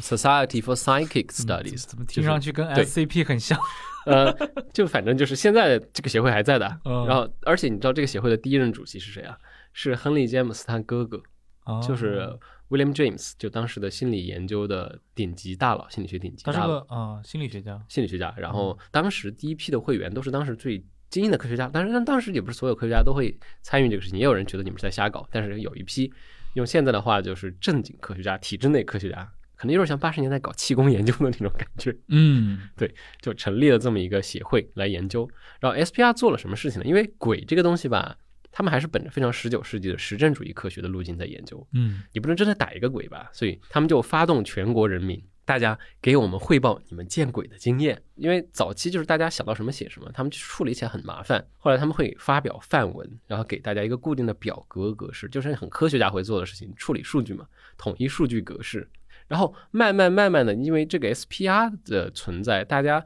就得到了一套科学的描述鬼的话语。就比如说现在你去欧美，还有这个著名的伪科学，什么 parapsychology 啊之类的，然后他们会使用的很多术语，像什么把东西抖得到处响的那个鬼叫做 poltergeist，都是来自 SPR 那个时候给大家的训练。然后从 SBR 开始之后呢，这个鬼的形象就变了，它就不再是这个有目的的鬼，它会变成一种你说不清楚它是干什么这么一个奇怪的超自然存在。它有的时候可能是邪恶的，有的时候可能就是一个中性的这么一个超自然的存在。嗯比如说再往后，它就会衍生出来像 Lovecraft 这样的写作了，就是他们是在这之后的。而对英国鬼故事来说呢，SPR 的这个出现带来的一个英国鬼故事的集大成者是前几年刚刚出了中文译本，嗯，然后他的鬼故事全集是牛津给出的，叫 M.R. James 这个人，他很神奇。这位大哥本身是一个古文字和古代的写本研究的专家，就等于是做那个文献学的这么一个人。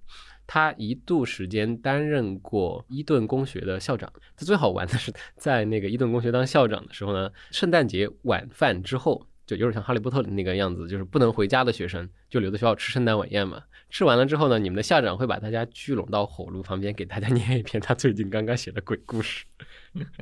在 M.R. James 的这个小说里头，这些鬼就再也不是这个有目的、有意识的鬼魂了。就是这种你说不清道不明的超自然存在，他们可能是好的，可能是坏的。然后这个超自然现象和我们这个世界上真实发生的事情之间的联系变得很朦胧，嗯不再具体了。就而且各种各样古代的物件可能会变成一个恶灵附体的这么一个载体，是不是很熟了？就跟我们现在的这些超自然故事的叙事已经很熟很熟了。有有有点克苏鲁那味了。对对对，就是都是从这个时候开始的，就是来自于当时十九世纪的那个科学家们试图用科学话语去描摹、去架构这个鬼魂那种超自然现象之后，就得出来这么一个非常蒸汽朋克的这么一个混合体。嗯，所以，呃，M.R. James，而且他自己，因为我刚刚说他是做古文字研究的嘛，所以我最喜欢的他那几篇鬼故事都是什么古书见鬼故事。啊，对，就就就特别棒。你买了一个什么古书，最后发现什么种出出了种种不幸的事件，然后最后通过种种考据发现，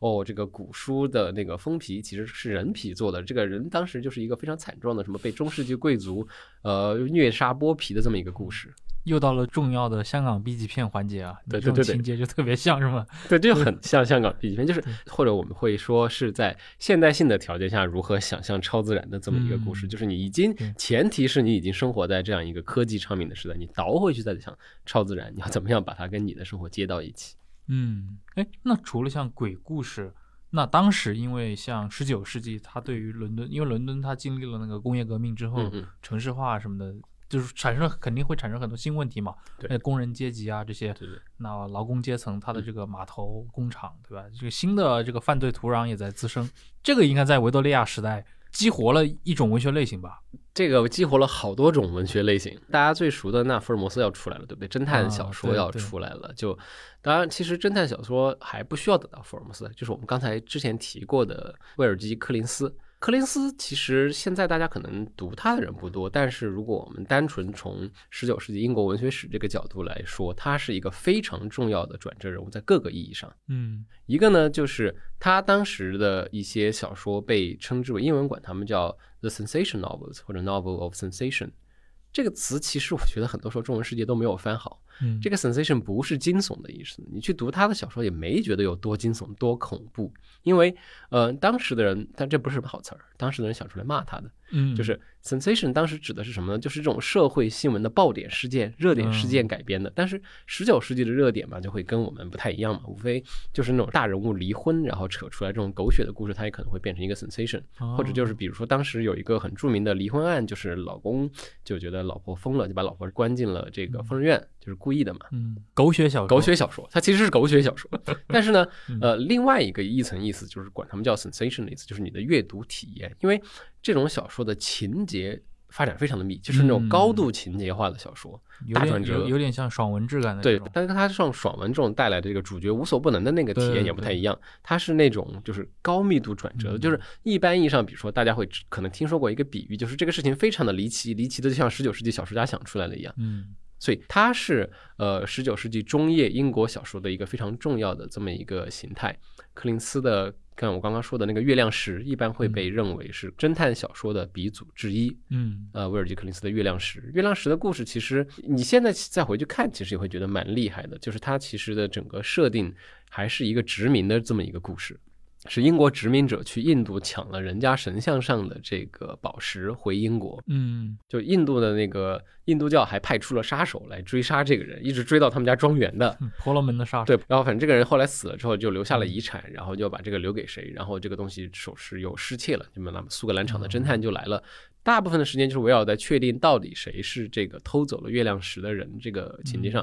然后最后反正确定了偷走月亮石的这个人，最后还是被印度派过来的杀手干掉了，最后这个宝石要回归印度，重新镶嵌回这个神像的头顶的。嗯，可是一切秩序才恢复正常对常。，另外一点就是这个小说里头还有一个什么，就是它的叙事形式，就是我们刚刚提到的像德古拉那种给直接文档、多角度叙事的这一个操作，也是柯林斯做的。啊，哎，这个就你刚讲这个月亮石这个故事，听起来就特别像，我不知道你你肯定看过那个《夺宝奇兵》，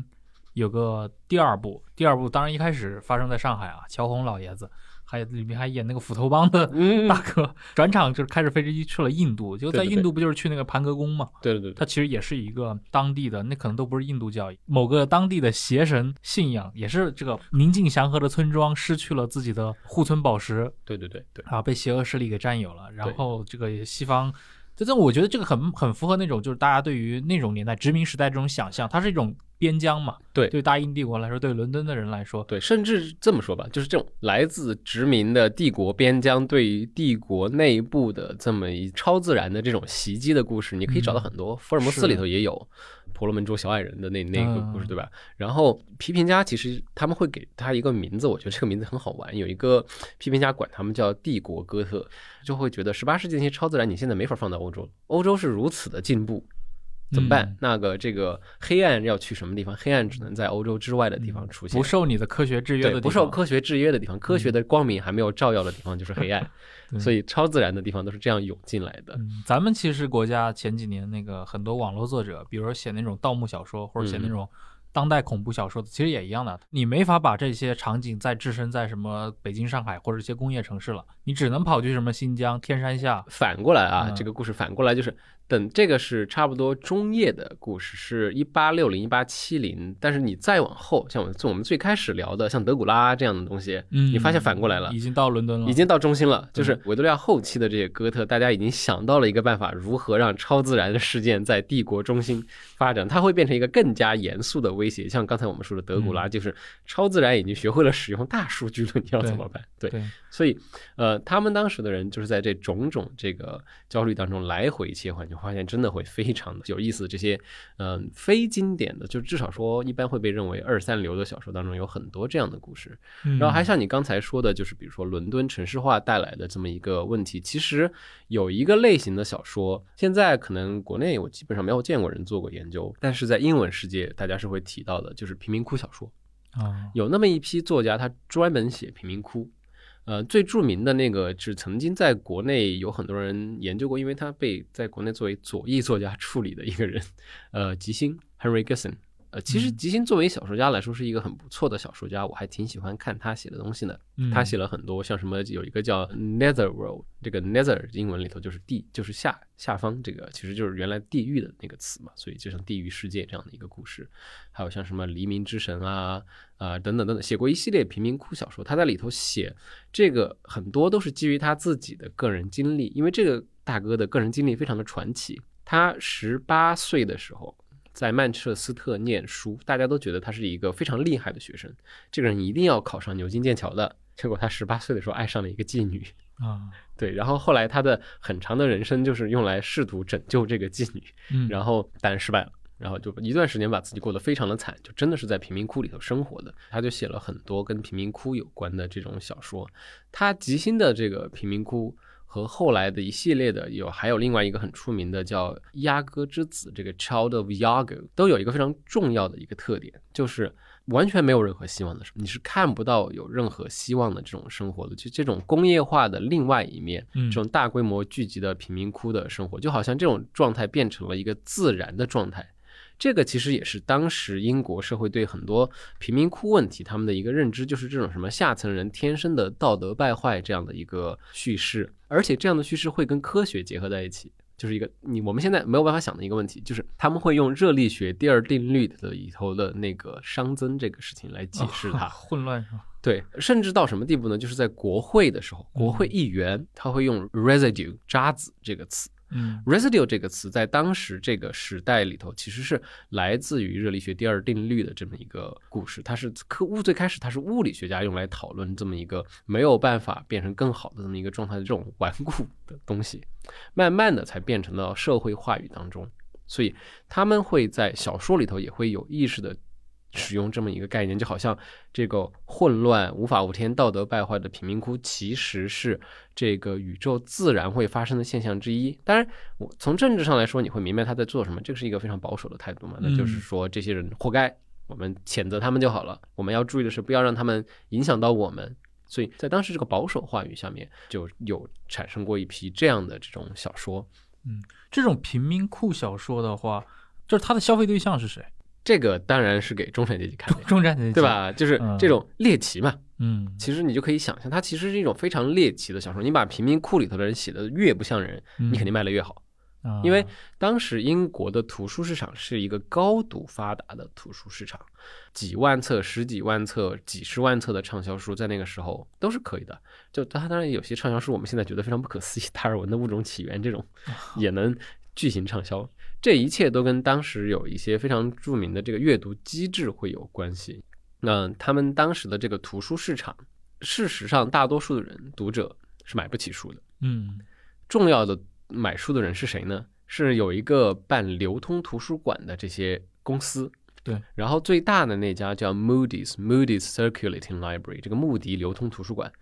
它在很大程度上左右了维多利亚小说的很多基本形式。嗯，就比如说，为什么一定要用三卷本的形式出版？因为很简单，你去穆迪那个地方借书，你是先交年费的，然后交完年费之后获得借书资格，然后每本书每天多少钱这样借嘛，一次只能借两本。啊，这样就是你想把它看完，你就必须得再去一次。那再去一次，你不能光借一本，对不对？嗯，你会借一个别的，就是一个无限循环的故事。嗯然后，因为它的图书量真的非常大，它可以一次性一个新书出版之后，他可能会把这个书包干。嗯所以出版商那个时候很爽的。你想，跟现在这个图书出版是完全不一样的事情，什么渠道、什么销量完全不用想，我这个书出出来两两千册，全部卖给目的，嗯，马上现钱到手，解决问题。对，周期非常的短，他们也就敢给作家 promise 很多很高的版税。你想，维多利亚时代一般上说，一个人如果年收入三百磅，就可以过上仆人伺候你的这种小中产生活是可以过上的了。那他们那个时候开给大作家们的这种版税，比如说艾略特啊，他们像狄更斯啊这种几千磅几千磅一本书，就按照现在基本上就是百万百万的给你开版税这样的。嗯因为所以这样商业的考虑就会让他们做很多很多，我们现在可能都现在想起来都非常惊讶的这种图书市场的细分，就会有人想到，OK，因为会去他们这儿借书的，就算是劳动人民里头也还是比较向上的嘛，能交得起年费的这些有一定的技能的这么职业工人啊，这些人可能会去，还有像什么中下层的这些 lower middle class 的人，因为嗯为十九世纪整体上图书价格非常贵，那我们还可以再往下，再往下给那些比如说徒工，然后最贫穷的那些人，他们会做的那个东西，那么就我们就一遍是一本了。就是小册子，然后这种一遍式一本的小册子呢，其实也不是一个人买的，因为就是大还得大家凑钱，所以一这些一遍式的小册子里头，基本上出的都是各种荒诞不经的故事，然后毁淫毁道的色情故事啊，什么什么的都有，犯罪故事。犯罪故事。然后当然道德学家们当然就很很紧张了，就就跟我们其实小学时候看到那种卖的那种地摊上卖的各种各样的也很便宜，也很便宜。他们这个就很类似我们的地摊文学了。对对对，但是它有一个非常重要的特点，至少跟我们曾经出现过的地摊文学不一样的一个重要特点是什么呢？他们也连载故事，因为当时就是连载的这个发端期间，嗯跟当时的这个一遍式文学其实更接近我们现在的什么东西，它有点像网文订阅的。嗯，他他们的那个故事都是随随便便几十万字、几十万字，那个时候手写。手写，然后排版印刷几十万字、几十万字的连载，就是我在大英图书馆的时候，我有一个最开始写论文的时候是想过要不要专门去做这个东西的。嗯、就我们做学术研究的人，其实都特别喜欢研究二三流小说，因为特别简单，特别好写，它只有一个点，你只要把这个点写清楚就完了。但是我后来放弃的一个主要原因就是太多了，读不完。啊但是呢，在这个一遍式文学这种毁淫毁到、色情暴力文学传统当中，也出了一些比较著名的东西。它至少在流行文化当中很著名。那那最著名的就是理发师陶德，啊、蒂姆·波顿拍过电影，对，蒂姆·波顿拍过电影的理发师陶德，很血腥的。很血腥的这么一个故事。他就他那个电影也是一个很黑色的，是个歌舞剧对就蒂姆·波顿已经把它改的，已经尽可能的美化了它很多了。原哎版就是一个没有任何文学讲究的这么一个暴力故事。然后当时的这些最下层的劳动人民，他就做一个娱乐形式嘛，所以他们不光会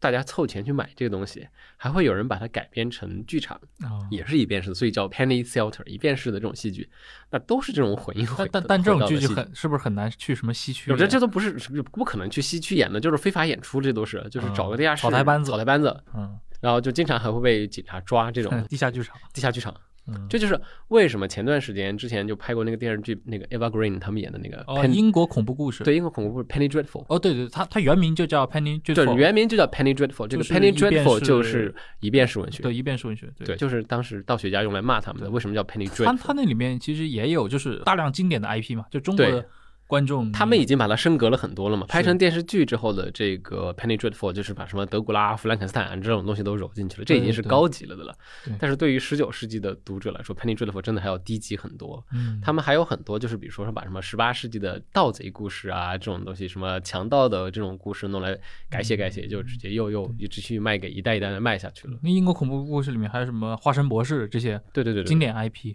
而且我发现就是，当然那个英国恐怖故事这个剧是那个 Showtime 拍的嘛，对，也是美国人出钱拍的。他们在开发英国 IP 的时候，是似乎是特别注重十九世纪的这些 IP，因为在某种程度上说，这些也是所有的人都知道的一个认知程度很高的。就像我们刚才说的，这个你原本可能没有读过，但是化身博士这个故事这个概念嗯你是知道的，对吧？嗯弗兰肯斯坦，你现在就是谁真对读过，对吧？但是这个故事，疯狂科学家造个人这个故事，而且可能跟这个在影视里面你去表现这种黑暗哥特的气氛，对啊，很有操作性嘛，你有很多做的，对，而且还有像 Eva Green 这种演员，他的演那个降神，哦，对，还有降神啊，我们刚才还没有提到、啊。这个，或者叫唯灵论正神，嗯大一点，他们这个比喻就 spiritualism 唯灵论嘛，像什么嗯。布拉瓦斯基夫人啊这种，在十九世纪晚期科学昌明的年代，超自然的东西大家都在研究的，降神的出现也会导带来了大量的研，当时有很多科学家都是亲身去出过田野的，参加过嗯降神会的。嗯那像比如说很出名的赫胥黎，他当时去了，他不信，因为我觉得我没有感受到什么。但是灵媒小说是什么东西呢？就是我们现在的人一想起来都会非常爆笑的东西，是用灵媒通灵的形式和过去的作家通灵，代替过去的作家把这个小说写出来。所以就什么狄更斯死后还能出版书，然后比如说狄更斯的最后一本，嗯那是没写全的，他就死了的嘛，那是个侦探小说。这个结尾就是有很多灵媒去续过他的结尾的。哦，对，但是唯灵论本身这个 spiritualism，嗯，也产生了很多很多，它是会在各种十九世纪末晚期的文学里头出现，甚至到二十世纪中早期都还有。而且你可能想不到，唯灵论小说写的最多，唯灵论最著名的推手是谁？一位文学家，嗯，英国人吗？英国人，柯南道尔。啊，推崇终极理性的福尔摩斯的创造者柯南道尔。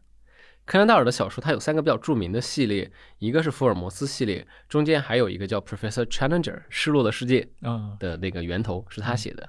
然后就是这个他的唯灵论小说，因为他是一个坚信唯灵论的人，他做了很多唯灵论的研究，甚至有一个最权威的这种唯灵论百科，就是柯南道尔本人编写的。嗯就现在，如果你要去做那个方面回溯那个历史研究，你还是得去看柯南道尔这本书。嗯他后来还全世界到处巡游去宣传唯灵论，这个可以讲到中国人民了。唯灵论传到中国来的，一几年的时候在上海是很火的。上海有一个叫中国林学会，他们上海林学会，嗯，因为这种东西传到中国来之后，我们肯定不会去开这个通灵会嘛，祖上就有这个东西的，这不就是伏击请仙嘛？甚至什么召魂啊之类的，对召魂然后他们地方都有，对他们就在研究正儿八经的研究伏击请仙，然后把它作为最先进的科学，因为他们当时做这些灵学还有什么鬼魂照片，也都是那个时候的东西。嗯，就灵学会出名，当然也是因为后来被《新青年》点名批评嘛，《新青年》连发长文，就是辱骂这帮借科学之名搞伪科学的人。嗯，对。其实除了像刚说到犯罪小说，说到像鬼故事、吸血鬼文学，但这些还是偏猎奇向的嘛。那真正人民大众喜闻乐见，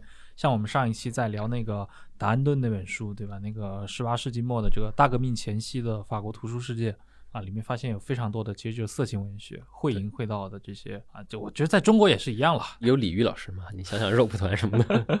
对 对对，在英国市场应该也是这样吧？呃，对，英国人民其实，在某种程度上来说，就相对于中国古代的色情小说，可能英国的色情小说树立了现在的很多我们想象情色的一些边界线，都是从他们那个时候来的。哎，那王小波不就以前写过一篇很著名的文章啊？就是聊那个，就他基本上把英国早期的小说就等同于了。色情文学，我知道你在说，就是王小波那篇，应该是在那个什么《文明与反讽》里。哎，对。我想王小波提到，因为提到一个说法，这个说法其实也是让我对这个说法痴迷了很久。他管叫所谓的维多利亚地下小说嘛。嗯，对。一般来说，我们读到的什么维多利亚经典小说里头，大家都是一副非常道学家的样子嘛。然后提到都是那些高大上的，都是高大上的东西。然后，但王小波就说：“你你你看那个维多利亚地下小说，这一看这帮人就哦，也是这个十九世纪英国文学的黑暗面。对，黑暗面，回回到的东西嘛。然后我当时。就很好奇，这个地下小说到底是指的什么东西？嗯，然后，嗯，我就去研究了一下。然后，首先，你如果真的想去研究什么 underground novel，是不可能出现的，因为这个地下小说是个中国概念。但是，肯定我们都知道王小波在说什么，就是这种回应回到的色情的这这一方面的东西嘛。实是事实上，在维多利亚的出版的这么一个氛围当中。是不可能出现地下小说的，因为就首先没有 审查机构，都是公开出，都是公开出版的。那个时候也没有什么 CIP、IS、ISBN 这种东西去管着，对吧？嗯，所以，嗯，在很长的一段时间内，限制这个色情小说流传的唯一的原因，只是它的价格。啊，所以它会比较贵一点吗？书在那个时候通常都很贵啊，就是因为那个时候的纸张，你如果你摸过十九世纪的书，大部分十九世纪书他们用的纸都非常非常好。现在我们家我收藏的那些书，它放到现在那个纸的韧性都非常好的。最贵的那个时候还是甚至十九世纪还会有羊皮纸的书，就很贵的。嗯，所以价格首先是个重要的因素，然后另外就是什么呢？只要大家总会提到这些混音混得到的东西，就会装模作样的有一个区分。什么叫色情的？什么叫情色的？好像就有一个，还有一个高级一点追追求艺术形式的那个色情小说，我们就管它叫情色小说这样的这么一个区分。当时的人也是会有这种以艺术的名头，呃，来给自己辩护嘛。嗯，所以就是我们本着追求艺术的这么一个精神在做。然后另一个很重要的原因，还是因为没有直接处理这个，当时英国人会用那个词是 obscene，就是这个。呃，色情就是会淫秽这个词，obscene，obscene literature 或者 obscene publication 这个东西，他们一直要等到应该是一八，我大概记得是一八七几年左右，会国会出一个法案来禁止这个出版。但是这个法案禁止，并不是说警察会主动搜寻会去执法这个事情，嗯，它是一个非常英国式的一个反诉的过程，就是如果你这个东西出版了，然后被人控告它是一个淫秽出版物。嗯，那你会不会受到惩罚？但是去控告你的人，他不是国家，国家没有专门成立一个国家，你知道扫黄打非办公室来处理这个事情，没有，是一个民间协会。就这方面，就是我们很熟悉的维多利亚道学故事，嗯，就是会有道学家们来成立了一个就是反淫秽出版物这么一个，像现在的话就好像是有一个 NGO，这个 NGO 在满世界买书，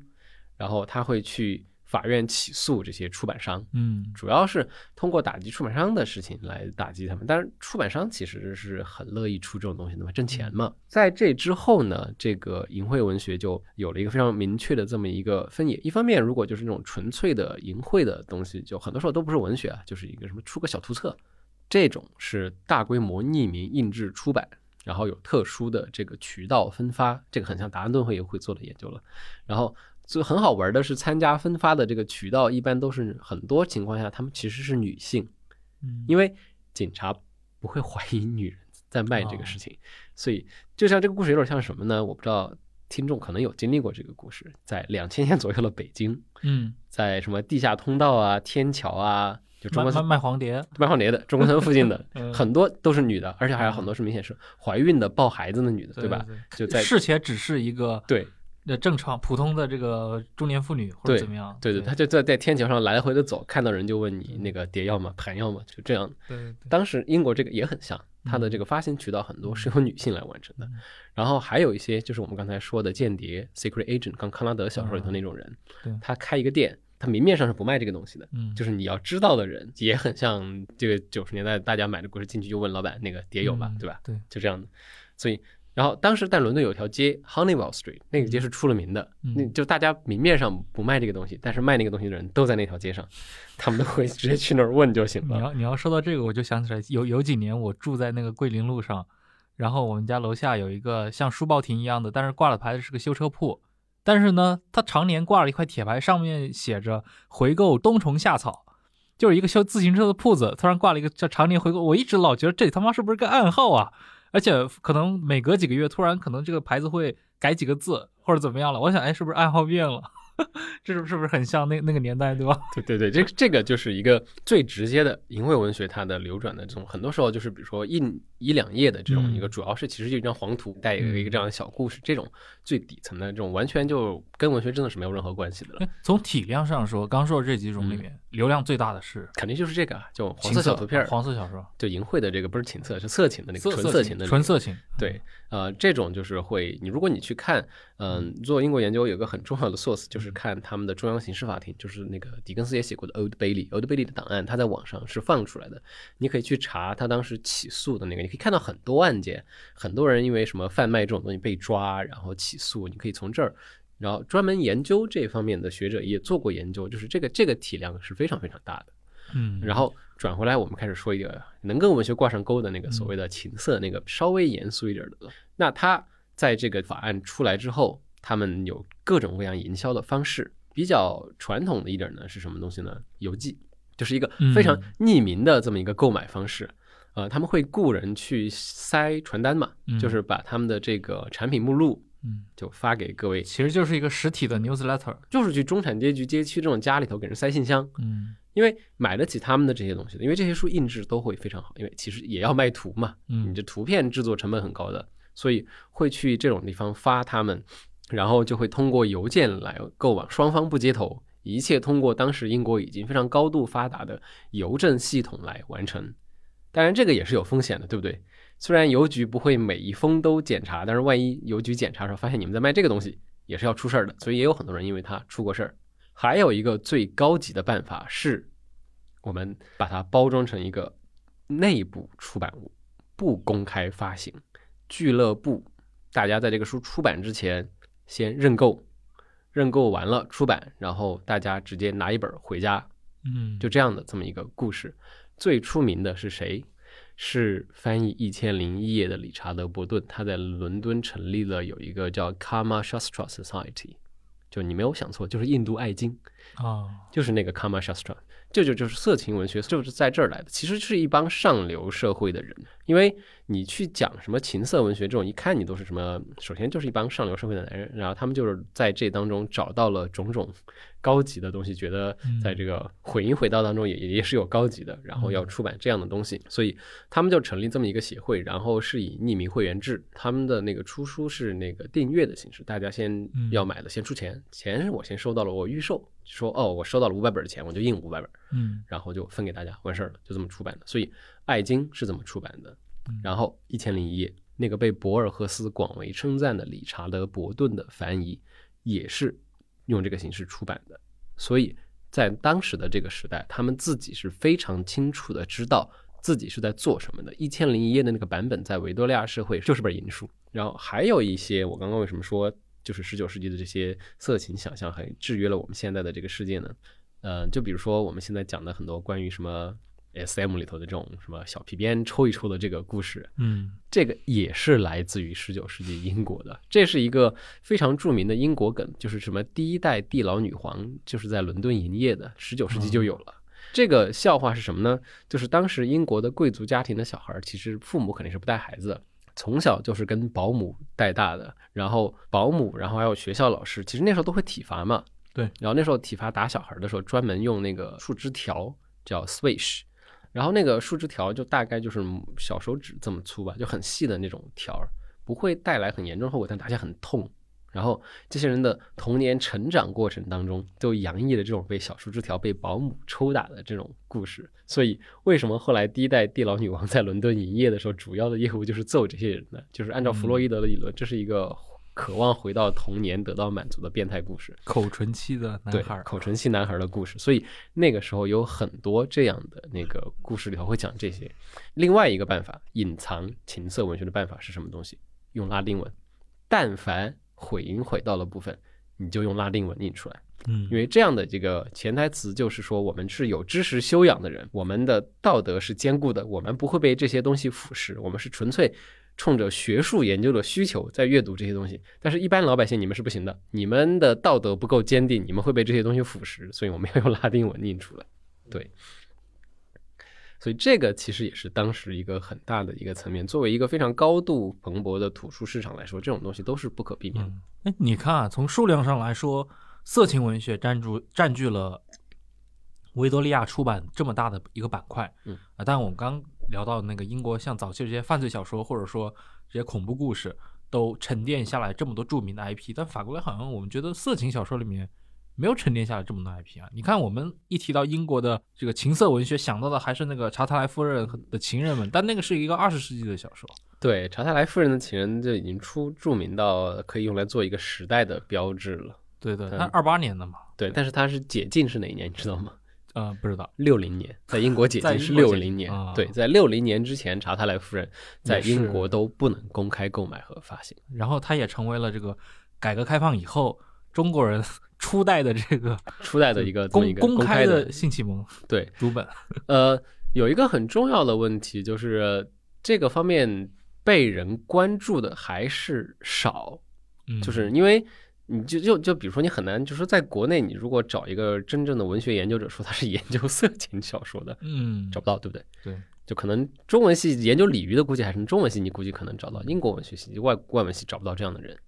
呃，我在呃念博士的时候，我有一个同学就是专门研究，他不光他不是研究情色的，他就是研究黄小说，他是研究 pornography 的，研究色情小说的。我们当时在办公室里看到所有的色情图片，我们都知道哦，这位大姐今天又来工作了，就这样的。呃，有一本很出名的，呃，是十九世纪文学研究提到这个关于所谓维多利亚这个色情道德想象很出名的一本书。然后福柯在他的书里头也多次提及的这么一个，嗯、第一人称叙事的色情小说，叫《我的秘密生活》嗯 （My Secret Life）。这个叙事者就是一个中产阶级男子，然后这个小说的情节就没有情节，就是这个人不停的在回忆叙述我什么每天晚上出去出去猎艳，今天睡了一个谁，明天睡了一个谁这么一个故事，然后种种性癖这么暴露出来的这么一个故事。你嗯，这个最初的研究他的那本书叫《The Other Victorian》，就是另外维多利亚的另外一面那本书，这是一个很经典的对十九世纪小说研究的一个课题。嗯，就是在这里头呢，研究者们会关注到的更多是它展现了怎么样的一个社会想象的这么一个文化史材料在被使用，而不是说它有什么特别高的文学价值。嗯，就这点跟法国人是有很大的区别的。你像法国留下了很多像欧娘的故事这种，嗯，你可以从这个抽离社会意义的文学审美的程度讨论作品。这个《我的秘密生活》这种东西没有办法离开社会讨论的。行啊，我们今天这个请肖一哲老师来跟我们聊了这么多，算是上一集的番外啊，或者说补充。我们上集聊了高大上的十九世纪的英国文学，今天来聊聊英国文学，对吧？有白天就有黑夜，对吧？聊了聊英国文学的这个黑暗面。用王小波同志的话说，这是地下文学，对，维多利亚嗯地下文学专辑维多，利亚地下文学专辑，聊的都是这些，又有怪力乱神，又有这种猎奇香艳啊，或者说像一些犯罪小说，用传统的眼光看格调不是特别高的一些创作，但是你说在出版市场里面，他们又恰恰就是最主流的那一批。对我可能还想插一句的，就是维多利亚小说这个形态，因为它是在一个高度发展的图书市场里头发育出来的一个文学形式，所以他们其实做过很多很多的形式上或者是主题上的探索，而这些形式上和主题上的探索，往往不是由我们熟悉的那些大作家们完成的，而是由这些比较粗劣的二三流作品，甚至就是完全不入流的这些作品来开始，然后最开始探索的，只是说他们可能是在这个大作家的手里，呃，被完成升华到了一个更好的这么一个形式，所以去谈论这个维多利亚文学的这个 B 面，也不仅仅是完全出于猎奇的这么一个心态，嗯，至少是对于一个研究者来说，它可以帮我们看到一个脉络的兴起和发展，所以。当然，就是在学术意义上，他们还是有一定的价值。嗯，没错。好，那也感谢各位的收听，我们下期再见。哎，好，谢谢大家。